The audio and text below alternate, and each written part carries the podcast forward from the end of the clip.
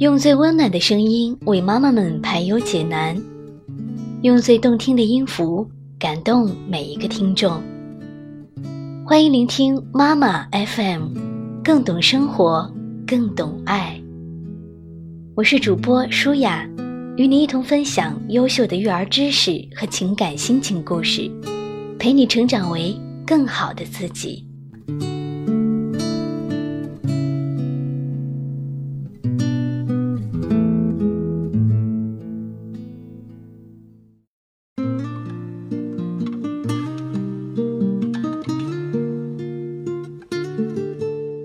嗨，亲爱的朋友们，你好，这里是妈妈 FM，更懂生活，更懂爱。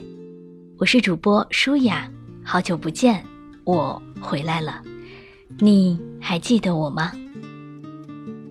之前因为工作的关系休整了一段时间，这次回来当然要继续跟大家分享优秀的亲子育儿知识和情感心情故事。希望能够继续得到你的支持，当然也欢迎刚刚关注舒雅和关注妈妈 FM 的朋友们。我不知道在听的各位妈妈们是否有给孩子有效的陪伴。今天来跟大家分享亮冕的文字，一同来看一下什么是最高境界的陪伴，那就是活出孩子钦佩的样子。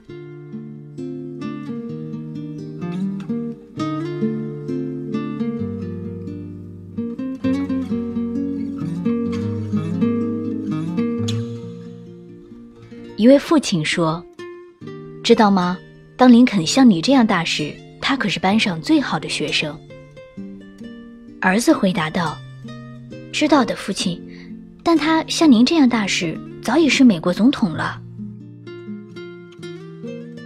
我们看到太多父母只要求结果，不思考过程，只为孩子设置规则和预期，却少有自我约束和教育。我们可以说这太自私，也可以说是太无知。家长一心当猪，却要让孩子望子成龙的现象也是常有的。你可曾一边玩着游戏、看着电视，一边呵斥旁边做作业的孩子要专心呢？你可曾整天流连桥牌室，却把孩子往一个个的培训班里送？你可曾在工作中消极怠慢，却要求孩子考试门门第一呢？对孩子的成长，父母的任务是陪伴，而最高境界的陪伴是活出孩子钦佩的样子，在灵魂和精神上足以担当对孩子的引领。托尔斯泰说过：“爱孩子是老母鸡都会做的事，关键是如何教育。”教育是深入灵魂的事，是精神上的扎根和熏染。父母所扮演的角色不应是审判者，而应该是引领者。希望孩子走多远，你就应该要求自己走得更远；希望孩子攀登多高，你就应该要求自己攀登得更高。有朋友问我，怎么才能让孩子喜欢上看书呢？你喜欢看书吗？你在家主要的休闲是阅读吗？你教孩子看书的时候，自己在干什么呢？我可不爱看书，我一拿起书就犯困。但是孩子不看书可不行呀。我问：如果我告诉你你不爱看书，就没有资格要求孩子爱上看书；如果我告诉你为了孩子，你装也要装出爱看书的样子。每天要花点时间在他旁边装模作样的读书，你能够做到吗？那我追的电视剧怎么办？我的牌局怎么办？我的酒局怎么办？我的微信朋友圈怎么办啊？那你活该。并不是说父母必须要在各方面都比孩子优秀，我们希望看到的结果是青出于蓝而胜于蓝。但前提必须是父母无愧于一颗能提炼出靛青的兰草，事不必躬亲，但精神上的引领不可或缺。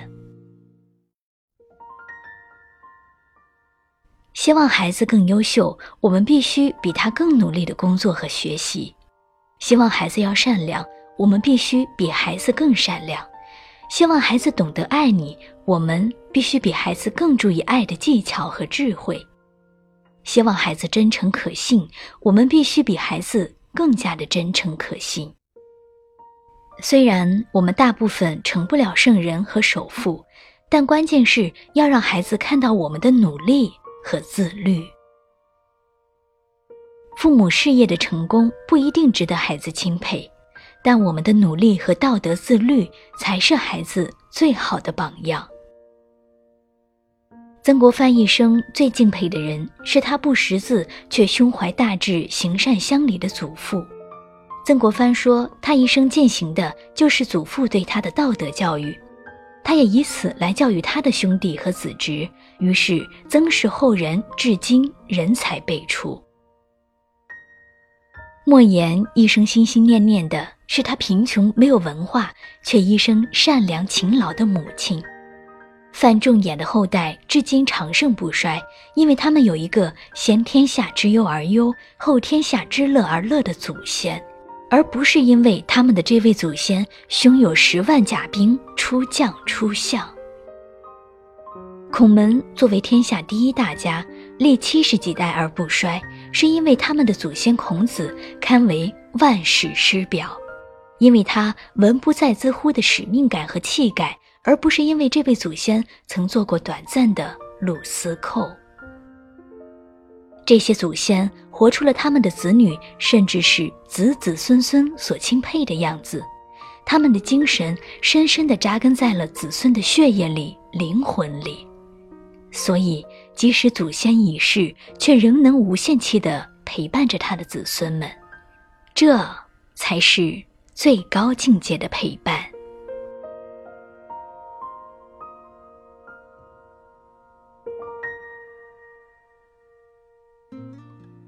亲爱的朋友，感谢你收听这一期的妈妈 FM，更多精彩节目，欢迎下载妈妈 FM 的手机 App，或者是在微信公众账号中搜索。妈妈 FM，我是主播舒雅，我们下期节目再见吧。